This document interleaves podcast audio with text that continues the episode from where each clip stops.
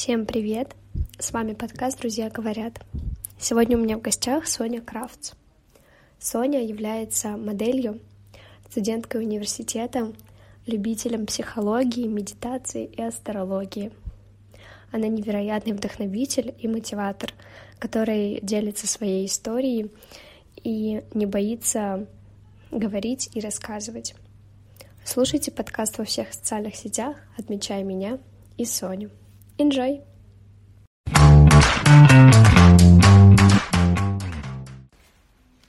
Здравствуй, Соня! Сегодня мы наконец-то встретились для записи этого выпуска, который будет посвящен разговорам о детстве, психологии, работе в моделинге и медитациях. Я думаю, что начнем мы с разговора о детстве, вообще познакомимся с тобой поближе, поговорим о учебе и первых мыслях о взрослении. А, всем привет! А, что я могу сказать о детстве? А, на самом деле в детстве я была очень активным ребенком, очень насыщенным, наполненным. Я очень любила учиться, очень много чем занималась, даже играла в шахматы, ходила на бисероплетение, играла на флейте, чем только я не занималась. В общем, детство мое проходило достаточно активно во всяких занятиях, и я его вспоминаю с такими теплыми чувствами. Недавно выяснила, что мало вообще что помню по какой-то причине. Но, в общем и целом, это было достаточно такое приятное время. Иногда мне очень хочется сюда вернуться. Э, во время, где все было такое беззаботное. Вот. Даже не знаю, что сказать. А помнишь, может быть, какое-то самое запоминающее воспоминания из детства? Может быть, что-то связанное с родителями, с путешествием, со школой? Какие-то такие времена? А, я, наверное, с очень большой теплотой вспоминаю свое детство, потому что тогда у меня как бы была такая полная семья. У меня была мама, папа, я, брат, и все было очень хорошо. Я поэтому с теплом вспоминаю. Но когда мне было 6 лет, я лишилась папы, и с того момента я уже плохо помню свое детство, просто потому что в каком-то плане я подавила свои воспоминания. И я сейчас работаю с психотерапевтом, и вот мы это обнаружили, что э, в промежутке от 6 до 12 лет я почти ничего не помню, хотя обычно это уже осознанный возраст. Э, вот с моим психотерапевтом мы выяснили, что я плохо помню этот возраст, хотя обычно люди не помнят возраст от там, года до трех-четырех, а я не помню с 6 до 12. Вот. Как-то так получилось, что этот промежуток времени, он у меня выпал вообще из моего сознания, из моей памяти. Хотя, в принципе, потом были хорошие события, и как бы я жила нормальной жизнью, но, видимо, э, в связи с моими переживаниями может быть, он был для меня уже какой-то незначительный, может быть, в душе как-то я не была счастлива. Вот. Но сейчас я активно над этим работаю, вспоминаю все. Мы с моим психотерапевтом вспоминаем всю мою жизнь с самого начала, с первых моих воспоминаний. И э, пытаемся прорабатывать какие-то моменты, которые были в ней, которые меня задели как-то и которые оставили отпечаток. Мне кажется, настолько тяжелый момент, но самое главное работать. Честно говоря, э, психотерапевт такая тоже история, мне, наверное, тоже знакомая, поэтому отчасти я тебя понимаю, и самое главное не, замыкаться. И вот у меня тогда вопрос, ты увлекаешься психологией, а с чем это связано? То есть, может быть, да, как-то с какой-то твоей жизненной историей тебя это заинтересовало, или просто нравится, нравится изучать эту науку? Знаешь, вообще во всех кругах, сколько я работала с психотерапевтами, сколько у меня сейчас преподавателей, так как я учусь э, на психолога, всегда говорят, что во все профессии, связанные с э, корнем псих, э, психологии, психиатрии э, и так далее, э, все идут люди, которые хотят разобраться в себе и помочь в первую очередь себе. А, они действуют из таких эгоистичных целей, то есть по факту они хотят помогать себе в первую очередь. Вот, поэтому действительно я, наверное, всегда пыталась разобраться в своих каких-то чувствах, в своих переживаниях э, и помочь себе. Э, так получилось, что я не пошла учиться сразу после университета, как все это сделали. Э, я улетела в свою первую модельную поездку и, скажем так, искала себя. И когда встал вопрос о том, чтобы пойти учиться, я поняла, что единственное, что меня интересует – это психология. То, чем я занимаюсь, э, что я изучаю, эм, как сказать, не из-под палки, в общем. То есть меня не нужно заставлять, я сама это делаю себе в удовольствие. А, вот. И так получилось, что да, пошла на психолога. Не могу сказать, что я очень сильно разобралась за это время в себе и своих чувствах, Э, но, опять же, как я уже сказала, я работаю э, с психотерапевтом уже просто не первый год, и я очень открыто об этом говорю, э, потому что я считаю, что это было бы полезно для многих. То есть я считаю, что, наверное, такие все люди должны ходить к психологам и психотерапевтам для того, чтобы лучше понимать себя и окружающих. Вот, поэтому я такой пропагандист психотерапии. Почему-то даже мне в этот момент захотелось пойти к психиатру. Я не знаю почему, но просто ты так э, про это рассказываешь. Ну, то есть э, в какой-то положительной стороне, то есть не в отрицательной, что если ты идешь, значит ты какой-то прям больной. Нет, почему? Можно же поговорить, э, выяснить. Это достаточно интересно, потому что мне кажется, что есть даже, конечно, друзья, да, с которыми можно что-то обсудить, с родными, но все-таки, когда ты идешь э, к психологу, тому же самому, у тебя все равно другие чувства, другой человек вообще, то есть незнакомый тебе, и с ним как-то проще а, общаться и понимать себя. И затронем тогда такую тему понимания себя. Мне кажется, что у тебя это медитация. Есть она в твоей жизни. Расскажи, пожалуйста, немножечко про нее подробнее, как ты к ней вообще пришла, потому что относишься к ней достаточно положительно и делаешь какие-то практики. И как ты себя ощущаешь после них? Может быть, какой-то прилив сил, энергии, или же появляется больше любви к себе? А, я как раз-таки перед записью нашего подкаста думала о том, как же все это началось в моей жизни. И вспомнила такой момент, что я была несколько лет назад в Сеуле в своей модельной поездке. Поездка была неудачная. У меня не было работы, я сидела целыми днями в апартаментах, мне было очень грустно, мне было одиноко, я не хотела там быть. И в какой-то момент я просто там листала Инстаграм и так далее, и наткнулась на девочку-блогера, у которой курсы по медитации. Вот. И в тот момент я подумала, почему бы мне не попробовать? Вот, то есть мне нужен был какой-то шанс э, что-то сделать со своей жизнью. И он вот так вот попался мне. И в тот момент я купила какой-то у нее курс по медитациям. И помню, меня сразу добавили в чат э, с другими людьми, которые учились. И там были практики. И я думаю, дай-ка прямо сейчас сделаю, а я лежу в апартаментах, в какой-то комнатке, просто она была метр на метр, и я такой, дай-ка сейчас попробую сделать. Вот, и у этой девочки медитации, они тематические. То есть, во-первых, они происходят под голос, а, то есть она направляет и ведет тебя, что ты должен делать, что ты должен представлять, да, а, заставляет расслабиться, отпустить какие-то мысли, расслабить тело. Вот. И они в основном на какую-то тему эти медитации. И в тот момент я подумала, что сделаю какую денежную медитацию. Вот. И я делаю, засыпаю, просыпаюсь и уже даже не помню о том, что я ее делала. Я действительно об этом забыла, так делаю первый раз. Вот. И действительно, в тот момент у меня не было возможности заработать вообще никакой, вообще никакой. То есть я была в модельной поездке, я жила на карманные деньги, которые давало мне агентство, и все, у меня не было никаких работ, а, я не нравилась на этом маркете, вот. И, значит, что происходит? В этот день мне ставят работу.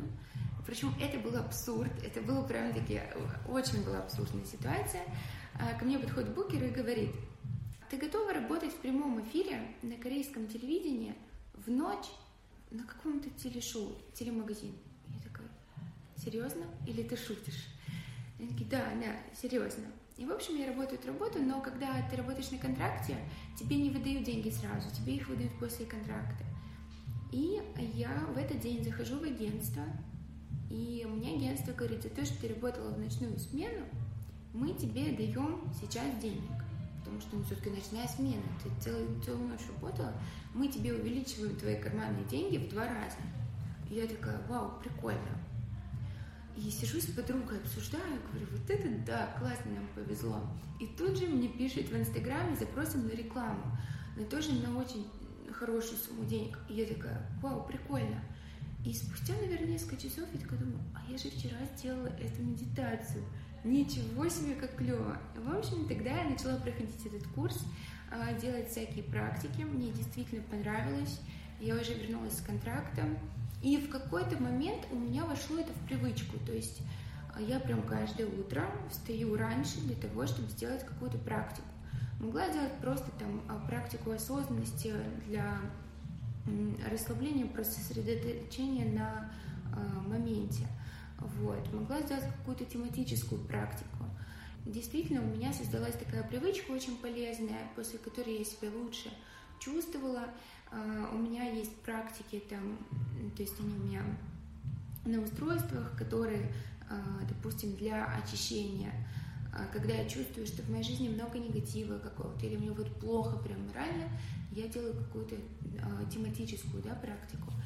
И у меня есть интересная история про то, что у меня были долгие отношения, а, и до этого я была одна долгое время, я была год вообще одна, и не общалась ни с кем.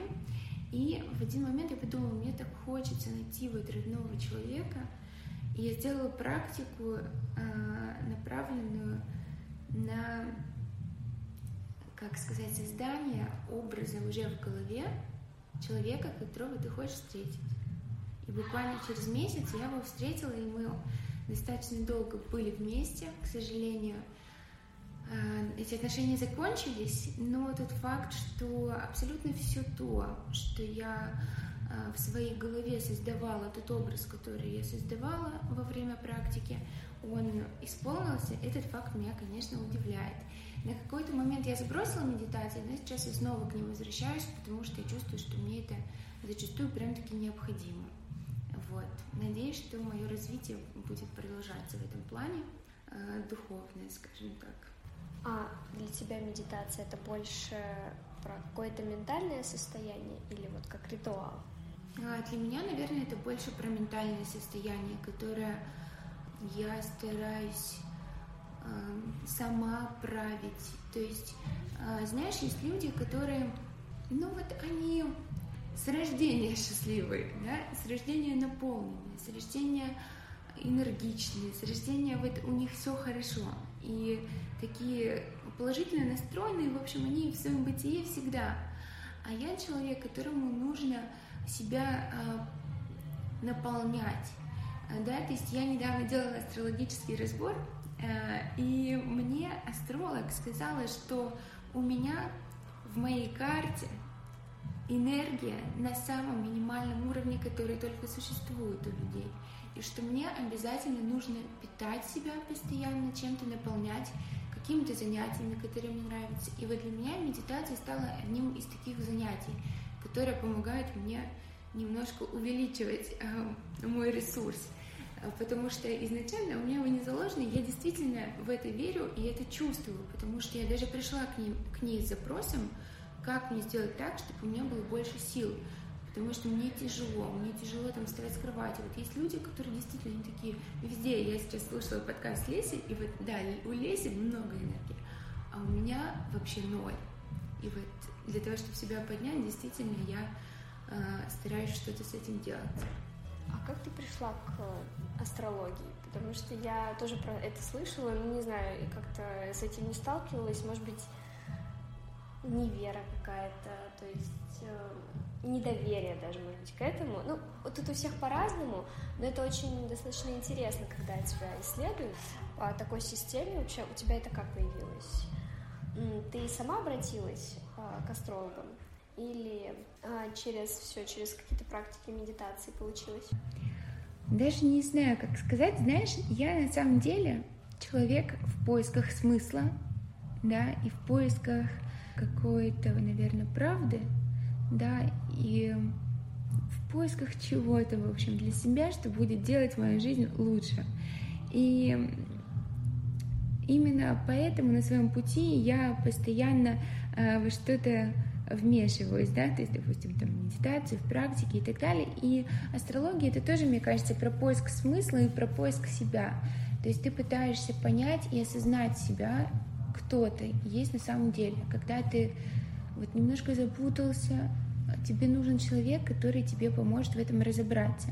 И я не скажу, что я прям таки увлекаюсь астрологией, хотя у меня даже был порыв а, начать учиться на астролога. У меня просто прекрасная мама, и моя мама энергичнее, чем я. Если честно, у меня ощущение, что я самая старая в этой семье, потому что я прям такая бабуля.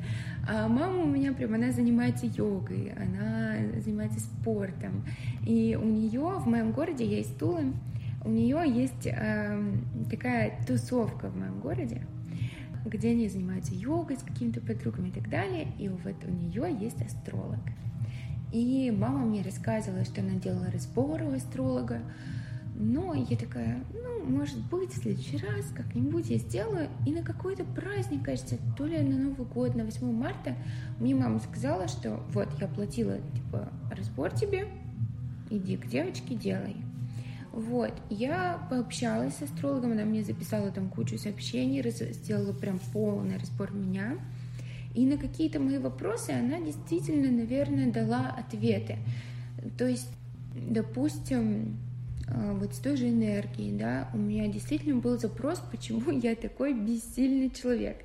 И вот она мне дала ответ, что э, у меня там по каким-то там вещам, я не очень в этом разбираюсь, у меня нет энергии, и мне нужно постоянно заниматься какими-то делами, которые меня радуют, да, будет это рисование или, не знаю, спорт, что-то, что меня будет радовать, это будет меня наполнять, вот.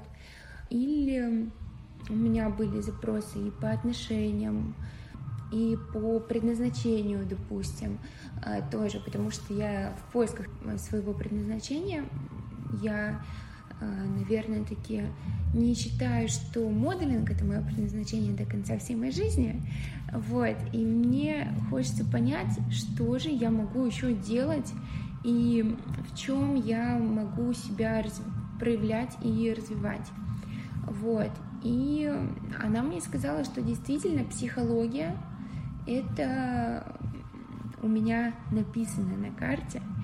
Вообще обучение людей почему-то мне тоже свойственно. Я действительно об этом думала и об этом догадывалась. То есть мне кажется, что все-таки астрологи, они подтверждают твои мысли. То есть вот ты думаешь о том, что у тебя что-то некоторым образом складывается, и тебе это подтверждает. Но если ты сам какую-то мысль не держишь у себя в голове, ну, допустим, она бы мне сказала, что я должна быть э, спортсменом, да, а я понимаю, что откровенно мне это не нравится, я бы даже это не запомнила, что она мне про это сказала. То есть это больше, наверное, про внушение в том числе, такое самовнушение, мне кажется. Но если это в положительном русле, то такое самопрограммирование, в принципе, может хорошо влиять на жизнь. Спасибо тебе большое за такой рассказ про астролога, потому что сейчас это тоже набирает обороты. По крайней мере, в социальных сетях я все чаще вижу а, у людей тоже какие-то, знаешь, там листочки, на которых, э, там, не знаю, нарисованы даже какие-то гороскопы, что-то они тоже начинают разбирать. Это интересно, да. Но вот сейчас меня прям почему-то завлекло это сделать, я не знаю. Но это очень здорово. Спасибо, что ты меня замотивировала. И ты затронула тему моделинг. Мы начали разговор про детство. Ты говорила, что ты была очень активной, но почему все-таки и что тебя привело в моделинг? То есть это достаточно такая, наверное, сфера, может быть, зарождается от любви к фотографии. Я вот, честно говоря, всегда была в этом заинтересована, почему люди начинают такую карьеру, с чего. и у тебя было достаточно разнообразное детство, разные занятия, но сейчас это моделинг. Почему? Ой, знаешь, моделинг — это, наверное, таки самая длинная тема в моей жизни, потому что моделинг занял уже треть моей жизни, и я могу об этом вечно рассуждать. А, получилось все следующим образом, что в детстве я была немножко закомплексованным ребенком достаточно. Я не нравилась себе, не нрав... мне не нравилось то, как я выгляжу. Я не считала себя красивой э, в детстве, в подростковом возрасте. И в один момент я попала на конкурс красоты абсолютно случайно. И я заняла второе место, и для меня это в тот момент это было прям-то чем-то нереальным. То есть я не верила вообще в то, что со мной происходит. И тогда я поняла, что я, в принципе, не такая уж и некрасивая, что все-таки я очень даже ничего. Вот. И потом, потом я заметила, что все девочки, которые участвовали в конкурсе, стали сниматься, что-то делать, у них какие-то красивые фотографии. Я такая, что происходит? А почему меня нет? И тогда я попала в модельную школу, куда попали все девочки с этого конкурса. И, соответственно, я ходила в эту модельную школу. Сейчас я уже понимаю откровенно, что это было, ну, вообще ни о чем. То есть, и это было развод на деньги. Но, тем не менее, с этого все началось, и это дало мне большой толчок в том, чтобы нравиться себе. Потому что, ну, я была самой красивой девочкой в этой модельной школе, самой модельной, хотя тогда я была, ну, не совсем в форме, да, и так далее. Но, тем не менее, так как модельные школы брали всех, то девочки там были метр пятьдесят, не знаю, э, в ситуациях, когда откровенно ты не можешь никак быть моделью, ну почти никак, шансов ноль. Вот. А у меня все-таки были эти шансы, и они сработали, так сказать. В общем, в один момент меня заметил фотограф один в моем городе, и мы с ним стали работать. И вот тогда я уже поняла, что такое реальные съемки, реальные фотографии. Эм, в общем, когда это на профессиональном уровне. Вот. И, собственно, первые мои коммерческие съемки случились с ним. То есть он меня обожал, обожал как модель, и он меня звал на все проекты, которые у него были. Э, он меня пихал во всю коммерцию, которая у него была. Вот. И я очень ему благодарна сейчас за то, что он очень повлиял на мою жизнь. И это, наверное, один из людей, который повлиял на все мое будущее, скажем так. Вот. Потом я уже самостоятельно сделала снэп, отправила их в агентство и начала работать. В общем, если действительно рассуждать, изначально Э, для меня это играло таким поднятием моей самооценки. То есть я начала понимать, что я красивая, и каждая новая съемка, каждая новая фотография, они убеждали меня в этом. Я как бы повышала свою самоценность в своих собственных глазах. Вот. А потом появился уже коммерческий момент – когда я стала зарабатывать деньги, даже моя мама сказала, делай, что хочешь. Изначально ей очень это не нравилось. Но когда я стала зарабатывать, она такая, ну, в принципе, нормальное дело, можешь этим заниматься. А потом я уже начала путешествовать и летать на контракты, и меня это уже увлекло в том плане, что весь образ жизни, скажем так, модельный, а, это очень сильно отличается от жизни всех остальных людей. И сейчас вот я уже работаю 8 лет, я не могу сказать, что я от этой профессии прям таки горю и наполняюсь. Почему? Потому что моделинг, он больше не про творчество в большинстве своем. А, если фотография, это ты снимаешь, как тебе нравится, да, ты, у тебя есть какое-то свое видение, да, которое ты проявляешь в фотографии. А, то моделинг, он больше все-таки про то, что ты делаешь то, что должна делать, то, чего хочет заказчик, то, чего хочет фотограф и так далее. И проявлять себя здесь, ну, можно, но только на творческих съемках. На коммерции в основном никакого удовлетворения от процесса, ну, очень редко ты получаешь удовлетворение. У меня вот есть, допустим, в Москве всего несколько заказчиков, которыми я снимаю, думаю, господи, какая же красота, я это обожаю. Но в большинстве своем ты снимаешь какие-то вещи, которые тебе, возможно, не нравятся, или, ну, вообще делаешь то, что не нравится. Допустим, в Азии. Это, скорее всего, про коммерцию идет, нежели про удовольствие какое-то от процесса. А у тебя вообще были какие-то перспективы в твоей голове, когда ты пошла заниматься моделингом? В общем, изначально в моей голове были мысли, что все, я сейчас стану топ-моделью, и, не знаю, буду моделью Victoria's Secret и так далее. И я помню, мы летели с моей подругой в первую поездку, у нас так получилось, что нам удалось полететь вместе. То есть это почти невозможно, но нам это удалось. Мы летели одним рейсом вдвоем в первый раз в Китай. И мы думали, что все, вот оно, вот оно начало нашей карьеры. И после Китая, да мы вообще в Нью-Йорк полетим. А в итоге, в итоге мы жили в Китае с тараканами, вот, э, и все было не очень радужно, работы не было. Э, потом мы полетели дальше по Азии, и наши перспективы, наши мечты и надежды, они очень быстро рухнули. Но дело в том, что моделинг — это лотерея. То есть тебе нужно оказаться в нужном месте в нужное время, если ты хочешь стать прям топ-моделью, да, мирового масштаба. А, потому что, допустим, у меня, когда я начинала, когда я только попала в свое первое материнское агентство, у меня а, была возможность попасть в лучшее агентство в Милане, в лучшее агентство в мире. Да, то есть Woman э, это агентство, которое одна из самых крупных сеток по всему миру. Но э, я попала в свое материнское агентство, мне было 17 лет, и на тот момент меня родители не отпускали э, на контракт. И, соответственно, я ждала еще год, и вот уже через год они не были готовы меня взять да, то есть очень важно ловить каждый шанс, который тебе выпадает. И, возможно, если бы я тогда сразу полетела, да, в свои 17 лет, возможно, бы у меня получилось. Или, допустим, у меня был контракт с агентством в Лос-Анджелесе, и я планировала полететь на контракт, но мне не дали американскую визу. И как-то вот, в общем, не сложилось. Мне не выпал тот шанс, который делать тебя топ-моделью, он действительно выпадает единицам. В остальном же вы работаете на индустрию, да, то есть для того, чтобы продавать, для того, чтобы увеличивать потребительский спрос, скажем так, для того, чтобы продавать, продавать, продавать.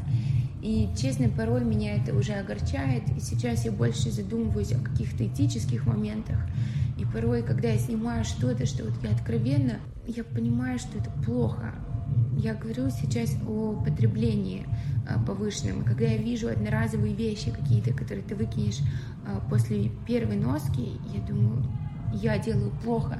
Я делаю плохо тем, что я это продаю, э, потому что я начала задумываться об экологии, да, о том, что мы не должны использовать так много вещей, а я способствую этому своей работой. Вот, в общем, какие-то такие у меня мысли стали появляться в последнее время. Не знаю. Я хочу постепенно уходить от моделинга, просто потому что в этой профессии ты редко проявляешь себя как человека, как личность. Это больше все равно про то, как ты выглядишь. А мне хочется быть чем-то. Не картинкой, а личностью и, в общем, проявлять больше свою персоналити и развивать себя в этом, потому что нельзя всю жизнь быть просто картинкой. Хочется быть большим. И, допустим, вот сейчас у меня вышло интервью, я думаю, ты видела, может быть. И я была так счастлива. Я подумала, класс, то есть я не просто модель, да, у меня уже какой-то бэкграунд появляется, и я уже становлюсь человеком в глазах людей, а не просто каким-то красивым объектом на фото. Я думаю, большинство девочек с этим сталкиваются, с таким, это какой-то экзистенциальный кризис, что ты такой, я больше, чем просто картинка. И говоря о твоем интервью, которое ты уже затронул ранее, ты давала интервью для Vogue, котором рассказала свою историю с булимией. И можем ли мы затронуть эту тему и поговорить о дискомфорте, который приносит это заболевание как в жизни, так и, возможно, в работе? Знаешь, для меня это такая тема, о которой я очень много говорю, и поэтому я совсем не стесняюсь об этом говорить.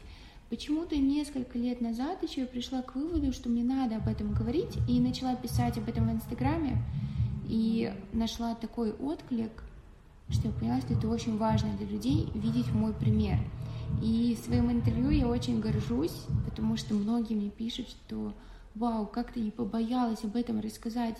Ну, каждый бы постеснялся, но вок рассказать о том, что у тебя такая проблема. Но для меня почему-то это было очень легко. Если честно, я переживала, что интервью не выйдет, потому что мне показалось, что оно очень депрессивное, что оно очень какое-то обреченное. А, но хотя я бы это не назвала таковым. В общем, мое расстройство, оно у меня очень давно, с 12 лет. ВОК, кстати, опечатка. Вот, с 12 лет, то есть уже 10, почти 11. Вот. Э, у меня была анорексия и булимия. И сейчас это расстройство, ну, оно такое, оно приходящее, уходящее. То есть э, больше всего оно проявляется тогда, когда я себя плохо чувствую морально, когда у меня какой-то стресс. Э, то есть это способ для меня выплескивать свои эмоции и проживать их. То есть есть люди, которые пьют, не знаю, потребляют какие-то вещества, а я вот это так проживаю. То есть для меня это такой способ выплескивать свой негатив и какую-то свою боль. Я борюсь, но я скорее принимаю это расстройство. То есть я себя уже не осуждаю и не как-то давлю на себя, не говорю, что вот, это плохо. Я принимаю это таковым. Мы очень много с моим психотерапевтом работаем над этой темой, выясняем причины, вот. И сейчас мы выяснили, что это из-за того, что я влюбилась в 12 лет э, в мальчика первый раз. И, в общем, э, у нас с ним не сложилось ничего, и он меня как бы отверг. И я в тот момент посчитала, что я некрасивая, и что мне надо худеть, и я какая-то не такая, и вот мы это выяснили буквально, может, неделю назад, и я очень сильно, очень много думаю об этом сейчас, и действительно чувствую влияние этого э, момента. С этим очень сложно жить, в том плане, что, ну, как и любая жизнь с зависимостью, да, у тебя в любой момент может произойти срыв, и после него ты чувствуешь себя очень плохо физически и морально тоже, в принципе. А, и я уже говорила в своем интервью, что мне очень сложно бороться со своим расстройством, пока я работаю моделью. То есть я бы хотела в идеале позволить себе набрать, не знаю, 20 килограмм. Да? То есть мне нужно отпустить ситуацию, и вот если я хочу есть 20 шоколадок за один присест, мне надо их есть. Да, мне нужно отпустить эту ситуацию. Потому что как это работает? Когда ты себе что-то запрещаешь, тебе этого начинает хотеться, и ты срываешься. Вот, а мне нужно перестать запрещать. Но я не могу, ввиду своей работы, да, я не могу набрать 20 килограмм, потому что я боюсь набрать вес, поэтому я себе запрещаю. И это такой замкнутый круг, и из которого я постоянно пытаюсь выйти. Мне даже это удавалось пару раз, но ненадолго, потому что, опять же, какие-то такие эмоциональные потрясения, они опять вызывают срыв, да, и не знаю, я как-то... Это часть меня, на самом деле, мои пищевые расстройства — это часть меня и даже часть моей личности. Моя личность уже не отрывна от них, потому что я пол жизни своей провела в них, да, то есть все мои какие-то эмоциональные реакции на любые ситуации, они связаны с едой и моим пищевым поведением. Я считаю, что очень важно об этом говорить. Мне пишет каждый день огромное количество людей, и даже моих знакомых, которые мне признаются в том, что у них такое же расстройство, но они боятся об этом говорить. И самое страшное в этом то, что из-за того, что они об этом не говорят, они не получают помощи. А я считаю, что обязательно нужно над этим работать. Потому что, кстати говоря, анорексия — это в топе психических заболеваний, которые приводят к смерти. Не знаю, на втором, на третьем месте, кажется. Может, даже на первом. Я точно не помню, не могу сказать. И булимия тоже вызывает очень большие последствия для организма. Слава богу, пока что они меня не коснулись, но об этом важно и нужно говорить. Соня, ты безумно сильный человек в том плане, что ты помогаешь. Ты действительно помогаешь э, людям, даже вот рассказывая свою историю, неважно, есть ли, например, у меня такая же ситуация или какая-то другая, хочется больше разговаривать. Смотря на то, как ты открываешься, то есть ты, наоборот, не закрываешь в себе какие-то да, ситуации, а ты просто делишься ими, и смотря на это, хочется действительно больше говорить. Потому что сейчас, наверное, проще закрыться в себе, уйти в себя и, ну, представить, что будто бы ни у кого нет никаких проблем, вот, но на самом деле это не так, и я тебе благодарна, что ты поделилась здесь с нами этим тоже. Твое интервью, оно вызвало у меня восхищение, потому что ты не стесняешься, ты опытом делишься, и через опыт ты э, вдохновляешь на помощь в том плане, что, знаешь, не, э, тебе не хочется бежать, помогать как-то, да, там, я не знаю, подать кружку чая, а просто с тобой поговорить, чтобы тебя, может быть, отвлечь от этого, да, то есть как-то с тобой э, провести больше времени, то есть вот на вот это вот действительно ты наталкиваешь, и за это хочется сказать тебе спасибо. Ты мотивируешь, ты вдохновляешь, и ты поднимаешь, поднимаешь морально. И мне хотелось бы узнать у тебя один важный совет в жизни а, для любого человека, какой бы ты дала? Вот себе и другим. Вот какой-то один. И себе, и другим я бы, наверное, дала следующий совет. Любить и принимать себя – потому что от любви и принятия себя начинается любовь и к окружающему миру, и к окружающим людям, и э, приходит и взаимная любовь от других людей. Э, без такого внутреннего гармоничного состояния вообще, мне кажется, невозможное счастье на этой земле. Вот, и я тебе тоже очень благодарна за подкаст. Э, я очень сильно люблю подкаст, и именно поэтому согласилась. Я обожаю слушать. Э, не знаю почему, я обожаю слушать других людей и их истории, их какие-то боли, их счастье и все-все-все. И поэтому э, именно я согласилась. Мне очень было приятно с тобой поговорить. Ты затронула такие все очень важные для меня темы в моей жизни и даже натолкнула меня на какие-то новые очень мысли и осознания. Я такие, э, модное слово, инсайты словила во время интервью на каких-то моментах, не интервью, на подкасте. Вот. Э, спасибо тебе большое. Выйду и буду размышлять о каких-то вещах. Да мурашек твои слова, на самом деле. Действительно, у меня мурашки по ногам пробежали. И я рада, что наш подкаст помогает людям поразмышлять над своей жизнью, так же, как и поделиться с нами, потому что я люблю знакомиться, я люблю слушать, и я хочу, чтобы люди тоже знакомились и слушали вот так через разговор, через теплый разговор с тобой, потому что ты очень интересный и наполненный смыслом человек, действительно, потому что в тебе нет необдуманных слов, ты говоришь то, что ты думаешь.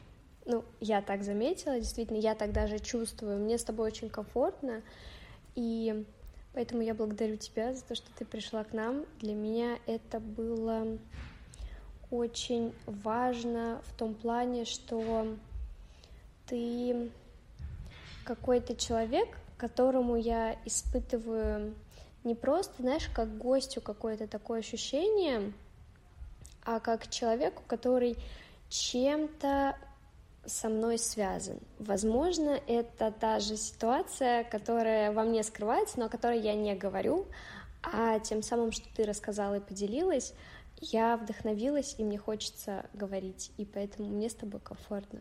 Спасибо большое тебе за то, что ты пришла, и я желаю всем нашим слушателям, чтобы они не боялись, чтобы они открывались и никогда не отвергали помощи от других. Спасибо.